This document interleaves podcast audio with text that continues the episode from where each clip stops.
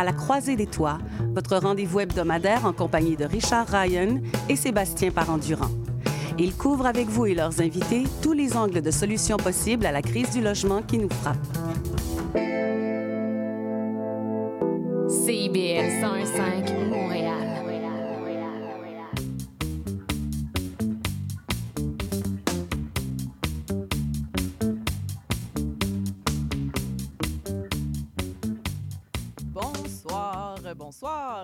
Vendredi soir, bienvenue à Courant d'air sur les ondes de CIBL. Euh, mon nom est Sophie Chartier, je suis votre animatrice et euh, donc cette semaine, encore une fois, nous explorons un courant musical euh, fascinant, étonnant, peut-être méconnu. Nous voyageons jusqu'à Bali ce soir. Bonne émission!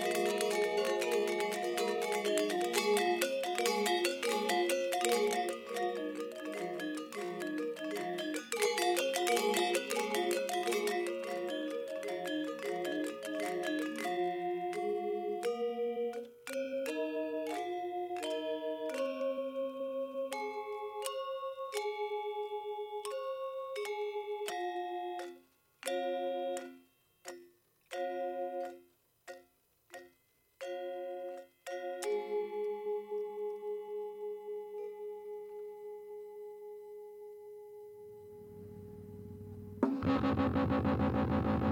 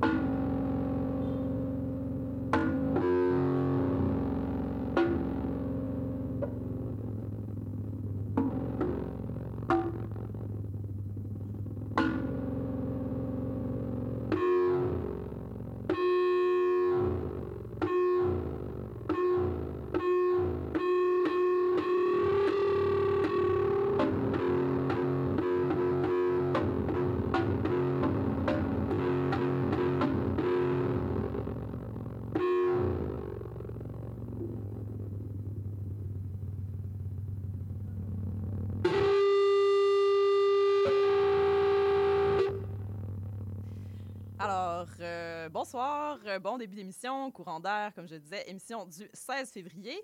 Bienvenue. Euh, donc, euh, ben oui, on- donc, comme je l'ai mentionné dans l'introduction, on se déplace sur l'île de Bali ce soir et ben, on va essayer de déconstruire un peu les, les clichés un petit peu exotisants autour du gamelan. Euh, et euh, ben, comme vous pouvez l'entendre euh, ben, dans les deux premières pièces qu'on a faites jouer, ça peut, ça peut aller quand même assez large. C'est la, il y a beaucoup de variété qui est possible avec, avec ce- cette, cette musique-là. Je ne suis pas seule au micro ce soir, heureusement, pour en parler parce que euh, ben, je connais rien là-dedans. C'est une des beautés de faire cette émission, c'est que ça me permet de découvrir plein de choses. Je suis accompagnée euh, du euh, musicologue, étudiant en musicologie. Tu as, J'ai j'ai gradué. tu, tu as une maîtrise en Oui, musique. Donc, voilà. maître en musicologie, Laurent. Bellemare. Euh, bonsoir, Laurent. Bonsoir, merci. ça va bien? Oui, ça va bien et toi? Oui, alors, euh, ben donc toi, tu es musicien toi-même, tu joues plus euh, du, du métal? Ouais, ben j'ai une pratique en tant que chanteur de métal, par extension, on va dire vocaliste expérimental, puis j'ai aussi j'ai une pratique de percussionniste. là. J'ai fait un cégep en batterie jazz, même Mhm. si je, je ne joue pas vraiment de jazz. vraiment de euh, jazz. à, à mes heures. Euh, puis, puis ben voilà, je, je joue du gamelan balinais aussi. euh. Oui, donc bravo pour le, le retour vers le, le- le sujet central de cette émission. Donc, euh, mais donc c'est une musique que tu as étudiée lors de tes, tes études en musicologie, c'est ça? Ouais, en fait, euh, ben, le fait qu'on puisse l'étudier à l'Université de Montréal, c'était un des facteurs euh, décisionnels pour euh, étudier à l'Université de Montréal, justement. Euh, puis après deux ans de bac, j'ai pris une année sabbatique et je suis allé étudier à Bali. Euh, en fait, j'ai oublié de dire que ben, pendant ces deux premières années-là, je me suis investi dans à la fois le cours de gamelan et l'ensemble en résidence Giri Kadaton, qui est un groupe qui utilise les mêmes instruments que les étudiants, mais qui n'est pas un cours. Euh, donc qui est plus avancé. Euh, donc on a la chance à Montréal d'avoir un groupe de musique balinaise qui s'appelle Giri Kedaton. Mhm. J'ai évolué pendant deux ans à travers ce groupe-là, puis après ça j'ai choisi d'aller m'exiler pendant 12 mois pour ben, Aller, euh, étudier, ouais c'est ça, étudier euh, cette musique-là dans son contexte. Euh, et, et là ben ça fait à bientôt 10 ans que je joue du gamelan balinais. Donc, ça fait partie, euh, c'est une de mes comme deux grandes passions musicales principales. Mhm. Ça fait partie pas mal de mon, mon parcours euh, musical. Ouais, ça fait partie de, de toi, qu'on pourrait dire. Mhm. Euh, juste avant qu'on euh, explore plus en profondeur un peu toute les, la portée et les possibilités de, du gamelan, juste, bon, on va clarifier des choses, là, parce Mhm. que quand on dit gamelan, c'est pas nécessairement juste un instrument. Mhm. Est-ce qu'on parle d'un musicien ou musicienne? Ouais. Est-ce qu'on parle d'un instrument? Qu'est-ce qu'on... Tu sais, c'est un ensemble, en fait. Ouais, en fait, le mot gamelan, ça vient euh, du verbe gamel, qui veut dire percuter. Mhm. Euh, et donc, euh, gamelan, c'est utilisé dans différents dialectes euh, en Indonésie, incluant la langue nationale, l'indonésien, pour signifier un orchestre Mhm. de percussion, euh, souvent métallique, mais pas que. Donc, ça désigne toute une famille d'orchestres et plus spécifiquement, en fait, on peut référer soit à un orchestre incluant les humains qui jouent avec ces instruments-là, mais ça peut aussi juste référer au- à l'ensemble d'instruments, euh, donc les, les objets. Les objets, ok. Euh, donc, c'est quand même un terme qui est utilisé avec une certaine flexibilité, une Mhm. certaine fluidité. Euh, un peu comme un orchestre, finalement, mais tu sais, quand on parle d'un orchestre classique, on- d'habitude, on assume qu'il y a un musicien derrière le violoncelle Mhm, mhm. là, aussi. Ouais, là. ouais, ouais, absolument. Euh, mais, mais bon, donc c'est ça. ça. ça veut dire, on, on pourrait résumer en disant que c'est orchestre euh, dans différents dialectes de l'Indonésie. Mhm. euh, Est-ce voilà. est-ce que quand on dit gamelan, ça représente un nombre de personnes ou d'instruments ou c'est c'est fluide là-dessus? Alors, c'est, oui, c'est fluide. C'est sûr que, euh, ben, en général, euh, les, des ensembles plus, plus petits, comme il y a un ensemble qui s'appelle le Gender Wayang, puis c'est quatre métallophones, puis il n'y a pas de gong dedans. Le, le gong est un élément quand même central pour Mhm. le gamelan. là. C'est im- important pour la structure des compositions et tout ça. Puis ça a un- une symbolique euh, spirituelle aussi très importante. C'est sûr que des fois, les plus petits ensembles, on peut débattre de si c'est une forme de gamelan ou pas. Là. Euh, Il y a un- comme un flou qui existe à- à- par rapport à ça, mais, mais habituellement, c'est inclus dans, les, dans le- la dénomination gamelan quand même. Donc, euh, Mhm. donc ouais, c'est finalement, c'est très flexible. Ça peut être euh, un orchestre de 4 musiciens, de 7, de 30, de Mhm, 40. mhm, mhm. Ça dépend vraiment. Là, puis euh, c'est comme toute une famille de traditions très, très différentes. OK. Ben, Ouais. je suis vraiment, euh, vraiment contente qu'on parle de ça parce que ben, c'est ça, c'est c'est un son qui est quand même assez captivant, euh, qui Mhm. peut porter euh, différentes choses, euh, Mhm. qui a un côté très. ben, c'est ça, il y a un côté très trans, mais en même temps, il y a dans le, le, le gamelan balinais, j'ai l'impression, là, je vais pas dire n'importe quoi, mais Mhm. il y a quand même un côté super énergique aussi qui est quand même assez fascinant. Ouais, puis le, le côté très virtuose, très rapide et énergique, c'est c'est comme ça s'est vraiment exacerbé au cours du 20e siècle. Mhm.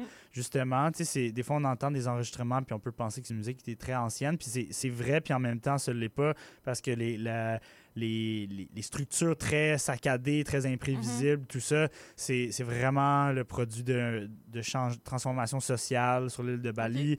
Le, la, si on veut, la, le, fait que les, instruments sont re- retournés au peuple à la fin des, dernières monarchies balinaises, quand les, colons hollandais ont saisi les derniers euh, royaumes balinais, puis qui ont, vraiment mis fin à la monarchie balinaise. Il y a eu comme une récupération des instruments par les villages, puis ça s'est démocratisé, puis les compétitions entre villages, etc. Donc là, je digresse sur la, virtuosité spécifiquement. Euh, mais ouais, peut-être que tu peux me réaligner sur euh, Il y a, quelque il y a- chose il y a de... pas de souci. Ben, en fait, je vais le faire comme ça. Peut-être juste euh, avant d'écouter plus de musique, juste un petit mot sur les deux premières pièces qu'on a écoutées qui étaient donc très différentes. Une très ben, Mhm. plus classique quand même, puis une qui était Mhm. beaucoup plus expérimentale. Voilà, j'ai voulu donner en fait deux exemples contemporains de ce que c'est le gamelan à Bali. Mhm. J'en profite pour pour juste mentionner euh, à l'auditoire que le gamelan en fait c'est présent à Java aussi. euh, Mhm, c'est pas que euh, c'est ça. Aujourd'hui, on parle de Bali, qui est un des deux, ben, une des deux régions d'Indonésie où le gamelan est le plus présent. Euh, puis Java, ce sera pour une autre fois. Euh, mais donc, c'est deux exemples très contemporains de musique qui se composent à Bali pour, Mhm. le, pour le gamelan. Euh, la première, euh, ben, c'est une jeune compositrice qui a composé pour quatre. Quatre métallophones, euh, l'en- l'ensemble Gender Wayang, tantôt que je mentionnais. Mhm. D'habitude, ça se joue pour accompagner le théâtre d'ombre euh, avec des marionnettes. Euh, des fois, c'est joué dans les temples. Mais Mhm. bon, il y a aussi beaucoup de gens qui composent pour ça. Puis elle, elle a fait une composition qui est somme toute quand même très traditionnelle. C'est-à-dire Ouais. qu'on reconnaît les, les idiomes, le langage, Mhm. le type de mélodie, d'ornementation. ouais. euh, etc. Euh, mais ça reste une composition très actuelle. Ça c'est sorti l'année passée, cet album-là. Donc, c'est très. euh, Ça s'appelle N. J'espère. Ng- Ngimbang. OK, merci pour la prononciation de. Nimade Ayu Dwi Satisvitri. Ouais, Sadvitri. Sadvitri. Voilà, c'est ça. Pardon Euh, pour ma, ma mauvaise prononciation de l'indonésien. Pas de problème. euh, c'était suivi de quelque chose de, donc c'est ça, assez, assez pété. Ouais, c'est ça. Zero Sympathy de Iputo Arya Deva Suryanegara pour les intimes Arya, Mhm. qui est un compositeur balinais qui est, en, en- qui, qui est à Montréal en ce moment, qui fait des, plein de créations vraiment pétées avec Giri Kadaton, le groupe dont je fais partie. Mhm. Euh, donc lui, il centre tout son langage sur l'exploration du langage euh, de la tradition balinaise mis en commun avec les technologies audio numériques. Donc Mhm. vraiment, il prend tout le bagage électroacoustique plus euh, européen, occidental, puis il essaie de- d'en soutirer les techniques qui, selon lui, lui permettent de composer euh, Avec des, nouvelles œuvres avec le gamelan. Donc il cherche euh, à joindre ces deux langages-là. Euh, et dans cette pièce-là, il a fait un truc vraiment flyé qui dans le fond, il utilise des gros instruments, des split drums balinais, là, des cool-cool. Il, il les fait résonner, puis ensuite, par sympathie, des, des lames d'instruments disposées à côté résonnent naturellement. là, Ouais, de de- métallophone, ouais. c'est ça. Ils résonnent naturellement parce que le, le son de, de- du cool-cool en bois est, est- très euh, fort, tonitruant, c'est ça. Puis ensuite, cette résonance-là, par sympathie, elle est captée par un micro piezo. Puis euh, c'est utilisé pour générer euh, du feedback. Donc, ce qu'on entend, c'est comme une amplification de la résonance naturelle d'instruments, mais que cette résonance-là, elle vient pas du fait qu'on ait frappé l'instrument, elle vient du fait qu'un instrument à côté ait résonné. Mhm. Donc, euh, c'est vraiment, vraiment cool. C'était ouais. comme sa première œuvre euh, qui utilisait la technologie, justement. Euh, maintenant, il y en a plein d'autres. Mhm. Puis à chaque œuvre, c'est des techniques différentes. Mhm. Mais voilà. Ben, merci de nous l'avoir euh, présenté, mais si tu permets, on va remonter peut-être un peu plus euh, le, le temps. Là. Mhm. Justement, tu mentionnais le, le 20e siècle. On va remonter euh, peut-être au début euh, de cette tradition au 20e siècle. Alors, euh, je vous propose d'aller écouter I Wayan Lotring.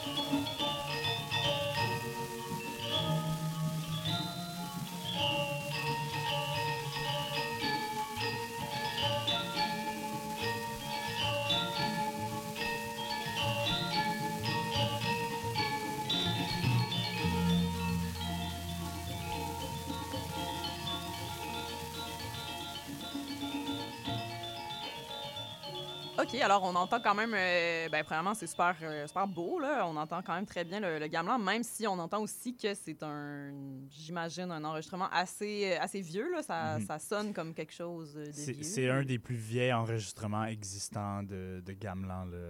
Donc, euh, voilà. Malgré qu'évidemment, le gamelan euh, existe depuis bien plus Depuis longtemps. des siècles et des siècles, ouais, c'est ça. Euh, alors, qui est ce personnage, I. Wayan Lotring, euh, Laurent? En fait, c'est le premier compositeur balinais à signer ses œuvres parce que ben, c'est évidemment pas le premier compositeur balinais, mais avant ça, il, il- ça faisait pas partie. Tout le monde était anonyme. Ben, c'est ça. En fait, ça faisait pas partie vraiment des mœurs. De, Mhm. la, la notion de propriété intellectuelle telle qu'on la conçoit en Occident ne faisait pas partie des préoccupations de la culture. euh, euh, Puis, tu sais, on peut observer ça encore euh, aujourd'hui dans une certaine mesure, mais, mais les gens signent leur œuvre en général. Mais c'est- mhm. c'est plus.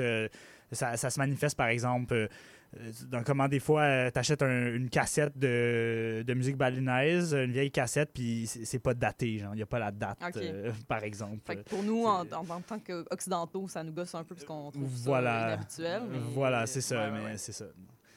Donc, euh, enregistrement qui date de, des- des années 20 à peu Ouais, près? euh, 1928 Ok. à peu près. Donc, dans les tout premiers, euh, tout premiers C'est ça, enregistrements. puis ça a été récupéré dans un gros projet d'anthologie euh, des décennies plus tard, là, puis euh, c'est grâce à ça qu'on peut écouter ces enregistrements-là. En fait, c'est des, ça provient de vieilles compagnies de vinyle qui ont fait faillite, puis... euh, Qui avait tout, qui- tous ces enregistrements-là. euh. Ben, c'est ça, tu sais, que- puis qui était sur le, sur le bord d'être détruit ou Mhm. perdu, là. Donc, euh, c'est vraiment une récupération de, de- d'enregistrements qui auraient pu devenir complètement euh, oubliés ou désuets. Euh, ben, super, mon Dieu, ben, tant mieux. Est-ce qu'il est euh, célébré euh, encore aujourd'hui à Bali, ce, ce- ce Oui. monsieur? En fait, moi, quand j'étais à Bali pendant mes 12 mois d'études, il, y a- Mhm. il y a eu un- une série d'événements de musique contemporaine balinaise qui célébraient, c'était des hommages à Iwan Lotring, Lotring, puis il y avait euh, différentes compositions qui étaient présentées qui s'inspiraient euh, directement là, de l'héritage de Iwan Lotring. Puis en fait, ce qui est intéressant avec lui, c'est que euh, non seulement c'est le premier compositeur à signer ses œuvres, mais lui, ce qu'il aimait bien faire, c'est qu'il s'inspirait de formes de musique qui n'étaient pas nécessairement du gamelan Mhm. ou qui étaient d'autres formes de, de gamelan euh, plus anciennes, puis il les incorporait dans la tradition qui est en train de se construire du gong kebiar, qui est le, le style de gamelan que vous avez entendu. C'est, ça, ça, ça signifie à la fois le type d'instrument, donc des métallophones en bronze avec cette, cette gamme-là Mhm. de notes, mais aussi le, le style, l'esthétique, donc la virtuosité, la rapidité, ce Mhm. genre de choses-là. Puis, donc là, en l'occurrence, Gegen Gongan, la pièce qu'on a fait a jouer, entendu, ouais. elle, elle a des influences de musique pour guimbarde. Donc, euh, c'est un style de guimbarde balinais. Donc, euh, il a pris euh, la rythmique puis certaines mélodies associées à la guimbarde, puis il en a fait une pièce. Euh, puis ça veut, le titre veut dire dans le style du gang gong. Donc, Ah, euh, donc, voilà. Lui, lui faisait beaucoup, beaucoup de choses comme ça. Puis aujourd'hui, on, on entend ça, puis c'est super traditionnel. Mais dans Mhm. le temps, c'était très contemporain. Ah puis ouais. c'était une nouveauté, ça s'était jamais fait. Puis euh, justement, c'est comme ça que des, des nouvelles techniques et des nouvelles références s'insèrent dans la Mhm. tradition et deviennent traditionnelles euh, au fil du temps. Ben oui, c'est ça. Donc, nous, c'est- vieux pour nous, mais à Mhm. l'époque, c'était c'était funky. Voilà. Euh, Est-ce qu'il y a d'autres personnages un peu à, à son image au début de, de- dans, dans ces années-là, quand même, qui s'inscrivent, euh, qui s'illustrent un peu dans la même façon que lui, ou euh, c'est un, Ben, il y a- un y a- unique? C'est-à-dire que il y a- lui, c'est le plus vieux euh, à avoir signé ses œuvres, mais après ça, au- pendant le 20e siècle, il y a eu, il y a eu des musiciens, puis des compositeurs, Mhm. puis des danseurs aussi qui ont été très importants. Mhm. Euh, il y a euh, I- Igede Maria, c'est un, c'est un danseur qui est super important. Il a fait des chorégraphies très importantes pour l'évolution du gamelan pendant ce siècle-là. Euh, il y a eu Ignoman Kaler, un musicien qui a aidé beaucoup le Canadien euh, Colin McPhee, là, qui est connu pour avoir euh, écrit des livres, les premiers livres sur la musique balinaise. Euh, il y a eu, ouais, il y a eu toutes, toutes sortes de figures là, que je m'aventurerai pas à, à essayer de toutes nommer Ouais, ouais, ouais. chronologiquement. Mais, mais oui, euh, sauf que c'est ça, le string est important pour euh, juste le, le- le concept de d'expérimenter avec les formes Mhm. musicales, puis aussi de signer ses œuvres. Mhm. euh, donc voilà. Euh, on va euh, continuer en musique. Mhm. Je te propose une autre pièce, Teruna Jaya.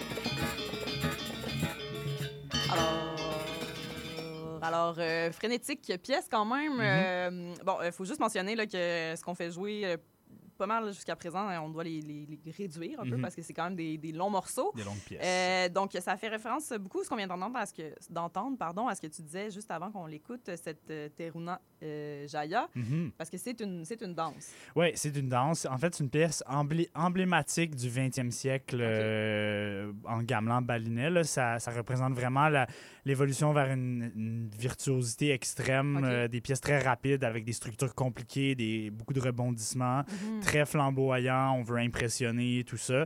Puis c'est devenu comme un peu le. Le, le test, sur- tu sais, il y a des groupes de gamelan ailleurs qu'en Indonésie, là, puis si, si tu es capable de jouer Taruna Jaya, ben Mhm, t'es hot, de là, ouais, c'est ça, un peu. Puis euh, c'est une pièce qui est, qui est- qui est très, très vite puis très compliquée. Mhm. Euh, puis ben, ça a été composé euh, par, euh, en fait, c'est un duo, c'est un compositeur puis un chorégraphe, c'est Pan Wandres et Igede Manik. Euh, puis ben, c'est ça, c'est- une danse à la base, puis c'est important de mentionner au passage que, évidemment, on est à la radio, on va pas voir de danse, mais la danse, Mhm. c'est un élément central dans la culture euh, des arts de la scène à Bali. Il y a énormément de pièces de gamelan qui sont en fait des danses, Mhm. puis il y a plein de cues musicaux, de drums, des changements rythmiques qui dépendent des mouvements de danse. Mhm. Donc, c'est assez impressionnant à, à voir. Là. Ça, ça peut être sur YouTube ou, en- ou, euh, ou, ou à Bali ou même à Montréal dans, dans les shows de Giri Kedaton. Ouais, ouais, ouais, absolument. Euh, ben oui, c'est ça, c'est important de, de le mentionner. Euh, quand même que la danse, c'est central dans cette, dans cette tradition-là. Donc là, on a abordé un peu le, le, le 20e siècle. Mhm. et on va prendre une petite pause publicitaire, puis au retour, on va aller explorer peut-être le, le côté un peu plus contemporain, plus actuel du gamelan avec des compositeurs compos... Ben là, je pense qu'il nous reste juste des compositeurs, malheureusement. Ouais, on, ouais. plus de- on a écouté notre, notre seul... euh, notre token féminin. Mhm. Euh, je fais des blagues, mais euh, donc euh, on fait une petite pause et on se retrouve en musique. Depuis plus de 30 ans, le journal mensuel Écho Montréal est le fier porte-parole de l'actualité politique, économique, sociale et culturelle au cœur de Montréal. Distribué gratuitement et rejoignant 200 000 lecteurs, Écho Montréal est aussi un véhicule publicitaire polyvalent en répondant efficacement aux besoins de différents annonceurs, comme dans l'immobilier ou tout simplement pour y afficher avis public ou services professionnels. À lire ce mois-ci dans Éco Montréal. Montréal à la croisée des chemins. Pain, vin et fantaisie. Le triomphalisme trumpiste. Immobilier, bilan 2023, perspective 2024. Pour en savoir plus, nous vous invitons à visiter notre plateforme numérique à écomontréal.com ou à composer le 514-844-2133. 514-844-2133. Vous cherchez une activité ludique et rassembleuse? Inscrivez le Bingo Radio de CIBL à votre agenda. Chaque semaine, courez la chance de gagner 3500 dollars en prix. Invitez vos amis et jouez avec nous tous les dimanches dès 13h. Pour participer, procurez-vous les cartes de jeu du bingo de CIBL dans un point de vente près de chez vous. Pour trouver des lieux, visitez notre site web au cibl1015.com sous l'onglet Bingo Radio de CIBL. À dimanche prochain et bonne chance! Mon nom est Jason Dupuis, alias Le Cowboy Urbain. Je vous invite au cœur de la musique country tous les jeudis de 16 à 18 heures, en rediffusion mercredi 14 heures à. CIBL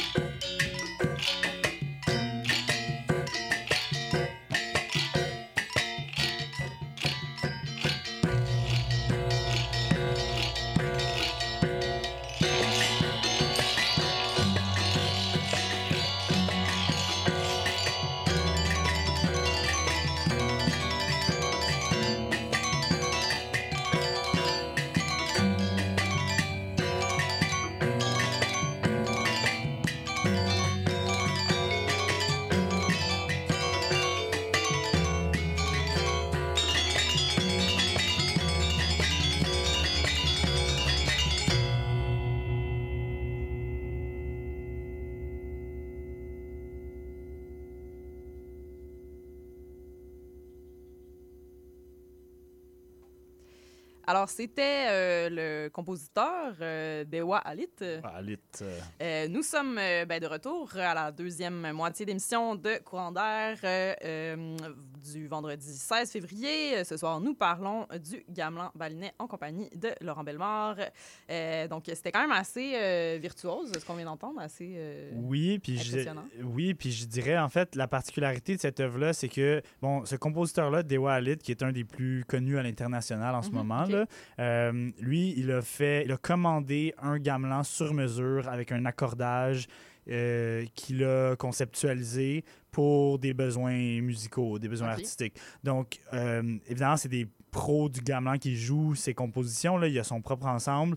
Puis on reconnaît les techniques instrumentales du gamelan euh, plus, plus traditionnel, le gong kébiar, le style très virtuose. mhm. Mais en termes de, de gamme, de mode, de- d'acco- de- d'accords, d'harmonie, de mélodie, tout ça, c'est complètement extraterrestre. C'est Mhm. vraiment euh, un système d'accordage euh, unique. qui a mis au De- point... ouais, euh, donc, donc, ouais. donc vraiment, sur, la- la- sur le plan des, des- des choix des notes, c'est, complètement déstabilisant, même si on reconnaît certains rythmes, certaines techniques. Il y a encore les fameuses, j'en ai pas parlé tantôt, mais tu sais, un des techniques vraiment importantes dans la musique balnaise, c'est les cotécanes, les mélodies imbriquées. C'est l'idée que tu vas avoir deux musiciens côte à côte qui jouent d'un même métallophone, euh, mais chacun va jouer une, un fragment de mélodie.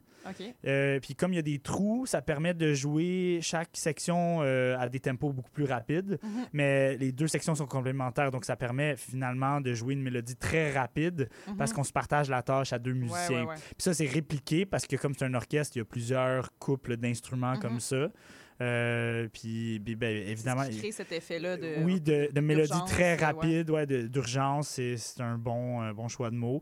Puis il y a encore ça dans, dans Ngejuk Memedi, la pièce qu'on vient Mhm. d'entendre, mais ça sonne vraiment plus dissonant, puis euh, comme on a envie de dire atonal, mais c'est pas, pas vraiment un terme approprié euh, musicologiquement parlant euh, pour ça, là, mais... mais bref, c'est c'est une- Puis- ça sonne très expérimental, puis finalement, c'est Mhm. familier aussi pour Mhm. les gens qui connaissent le gamelan. Puis il n'y a aucune utilisation de, de- de- d'instruments euh, électriques ou électroniques dans ce qu'on vient d'entendre. Non, non, c'est c'est Ah une ouais. prise, euh, c'est ça, c'est c'est, euh, juste un excellent enregistrement en Mhm. studio de- d'un d'un- d'un orchestre complet de gamelan. ouais. Euh, ben, c'était une bonne, un bon choix de pièce, euh, d'ailleurs, qu'on a commencé à partir à peu près du milieu de, de la, de la chanson, là, pour avoir quand même le, le moment le plus... Le plus intense, le plus- ouais. Oui, intense, exactement. Euh, où est-il basé, ce Dewa Alit? Lui, il vient du village de Pengosekan, qui est près de Ubud, qui est pas mal l'endroit où euh, les gens vont le plus en tourisme pour la culture. là. Mhm. C'est euh, c'est comme un hotspot touristique, Ok. Ubud. Lui, dans le fond, il est dans un, un- un genre de sous-village de ce Mhm. plus grand village ou, ou région-là. Puis en fait, ce qui est intéressant, c'est que Pengosekan, c'est le village de Soudamani, qui est un des groupes les plus connus à l'international de gamelan. C'est un ensemble de gamelan. Et Dewalit, il était un membre fondateur de Soudamani. OK. Euh, et euh, en fait, il s'est séparé de Soudamani. Il a voulu faire ses propres compositions. Euh, puis il a pris une tangente très, vraiment plus avant-garde Mhm. aussi. Euh, mais Soudamani, ça reste un groupe emblématique. Ils, font, ils organisent plein de de- d'ateliers d'été pour accueillir des gens qui veulent apprendre euh, du gamelan Mhm. à Bali, puis des, choses comme donc ça. Donc, un, euh, un- une œuvre communautaire aussi. Euh, ouais, c'est ça. Puis br- bref, il fa- fait partie de cette grande famille-là de, de musiciens très virtuoses du village de Pengosekan euh, qui gravitent autour de l'ensemble Soudamani Mhm. dont je viens de mentionner. là. Euh, on explore un peu dans cette deuxième moitié d'émission, Mhm. donc le, le- le côté plus avant-garde, l'utilisation Mhm. euh, de comment je pourrais dire ça, la- la- la- pas faire avancer cette tradition-là, mais quand Mhm. même un peu. Ben, c'est pour montrer, en fait, des- la, c'est la tradition de création. C'est comme ça Mhm. que je le dirais. C'est que euh, finalement, on, on a une certaine logique chronologique à ce qu'on fait jouer, mais c'est la tradition, elle est en perpétuelle recomposition Absolument, et ouais. réinvention. Mhm. C'est ça qu'on veut faire transparaître avec les choix d'extraits, justement. pour euh, c'est ça je pense que c'était quand tu m'as proposé cette- cet angle là d'approche de, sortir un peu du, du- désexotiser euh, Mhm. Bali et le, et le gamelan euh, je pense que c'est ce qu'on vient d'entendre c'est vraiment un bon un bon exemple de, de ça Mhm, parce que mhm. en tout cas c'est quand même assez surprenant musicalement parlant et Tout à fait. et tout ça. Euh, c'est pas le- le- un peu le. Des fois, je- on pense au gamelan, puis on pense un peu à hum, des espèces de faux, euh, je sais pas, le poutou maillot euh, Ben, ouais, euh. on peut se faire toutes sortes d'idées. Là, là. Bon, il y a toutes sortes de raisons euh, dans la culture mainstream qui, qui Mhm. orientent notre perception vers X ou Y, Ouais. là, mais ouais.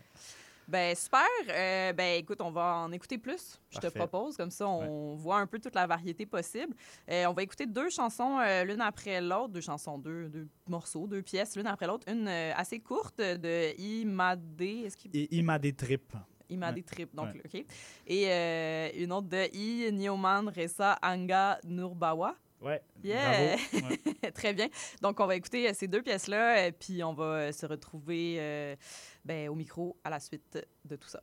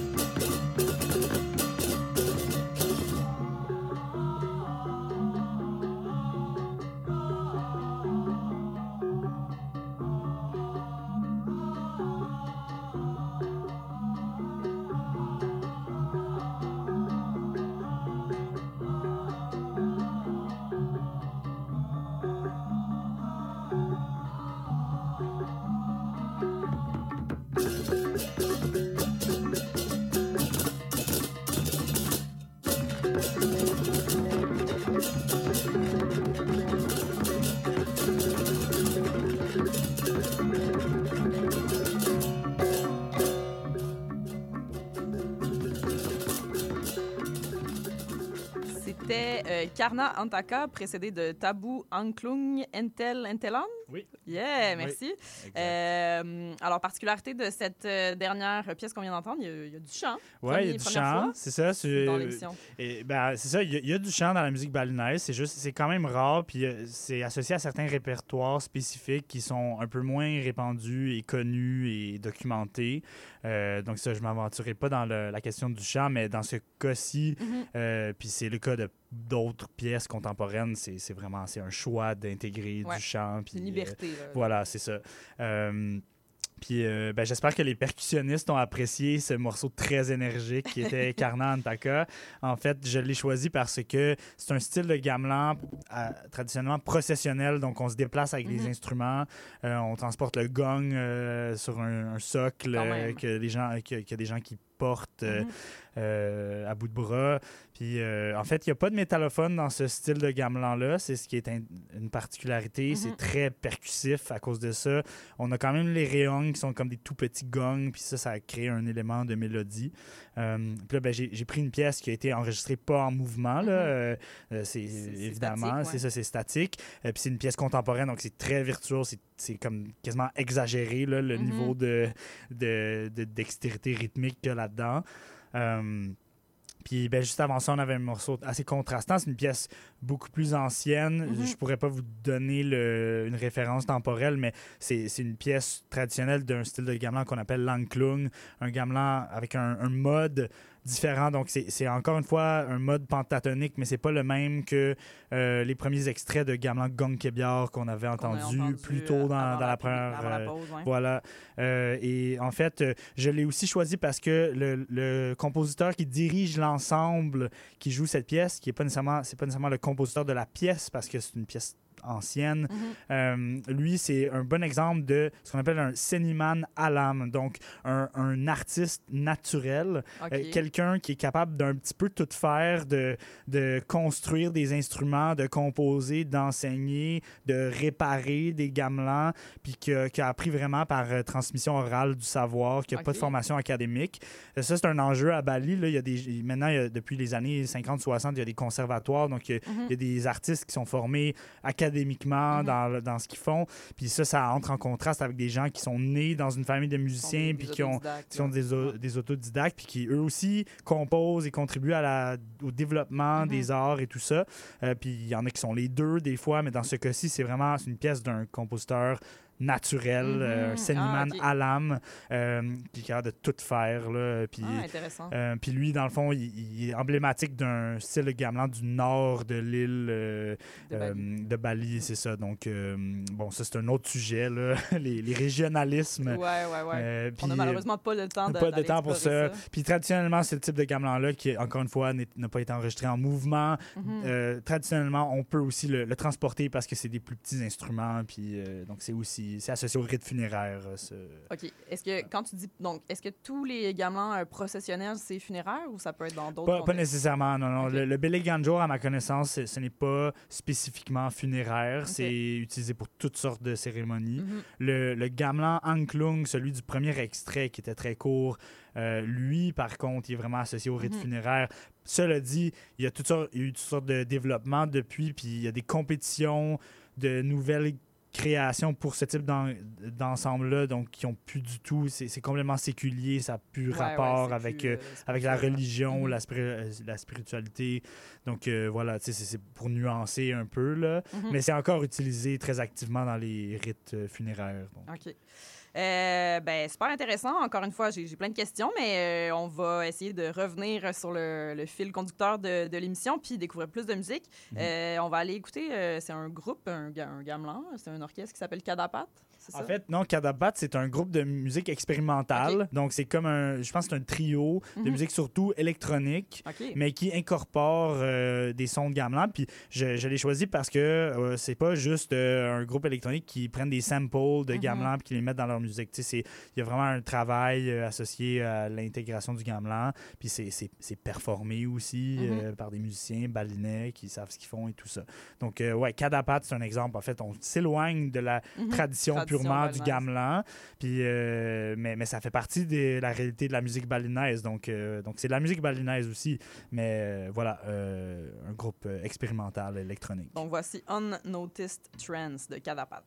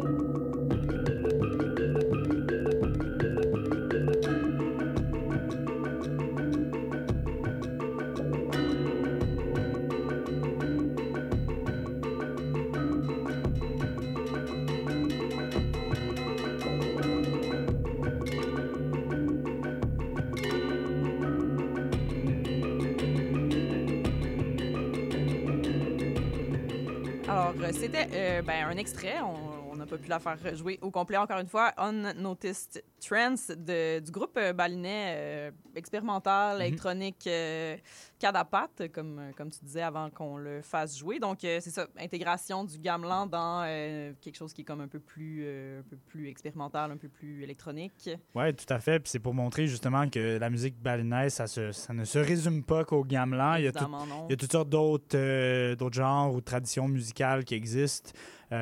puis incluant des musiques très, très actu de- des genres qu'on associe à la musique très actuelle, comme la Mhm. musique électronique, la musique expérimentale, etc. Euh, donc voilà, Cadapat. Cadapat, euh, est-ce que c'est un- une chanson euh, ancienne? C'est récent, là, quand même? C'est très récent. hein. C'est C'est ça date des cinq dernières années. Là. Puis euh, c'est un groupe émergent. Ils ont Mhm. un album seulement. euh, donc, Ben, allez voir ça. euh, Quand même, c'est disponible sur Internet. Mhm, sur Euh, Bandcamp. Bandcamp, euh, Cadapat, c'est quand même euh, vraiment une, toute une construction de- d'ambiance euh, Mhm. vraiment intéressante. Euh, eh, bien, eh bien, malheureusement, nous approchons de la fin de, de cette émission sur le gamelan balinais. Mon nom est Sophie Chartier. Je suis votre animatrice de.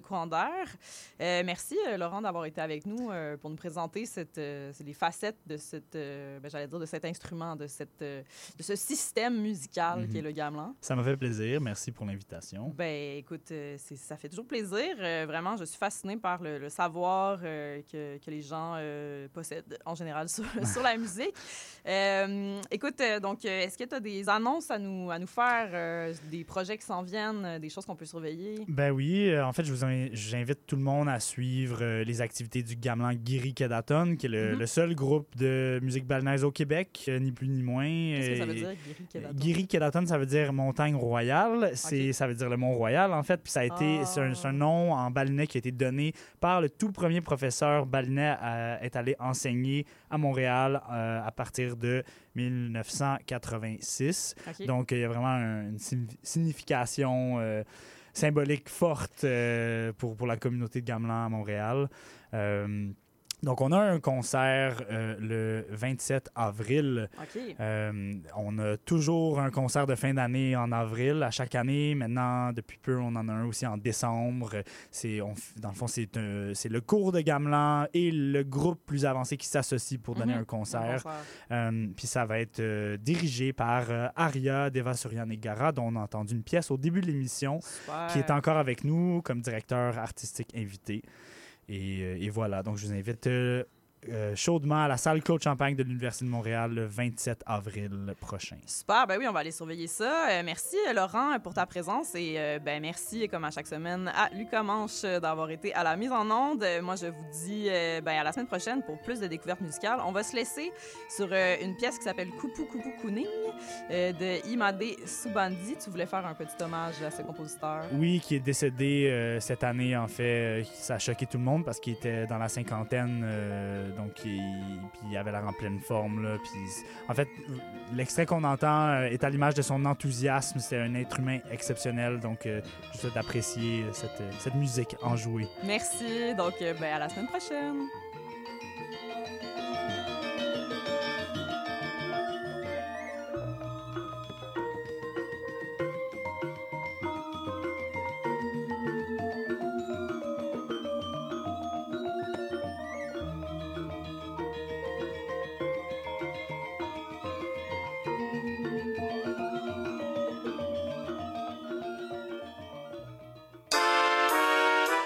Cherchez une activité ludique et rassembleuse? Inscrivez le Bingo Radio de CIBL à votre agenda. Chaque semaine, courez la chance de gagner 3500 dollars en prix. Invitez vos amis et jouez avec nous tous les dimanches dès 13h. Pour participer, procurez-vous les cartes de jeu du bingo de CIBL dans un point de vente près de chez vous. Pour trouver des lieux, visitez notre site web au cibl1015.com sous l'onglet Bingo Radio de CIBL. À dimanche prochain et bonne chance! Trésor d'Orient est un programme musical artistique animé par Sami Hilal sur les ondes de CIBL 101.5 FM Montréal.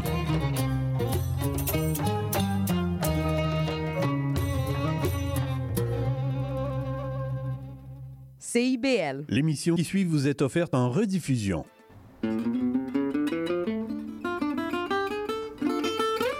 Bonjour et bienvenue à cet autre épisode de Django et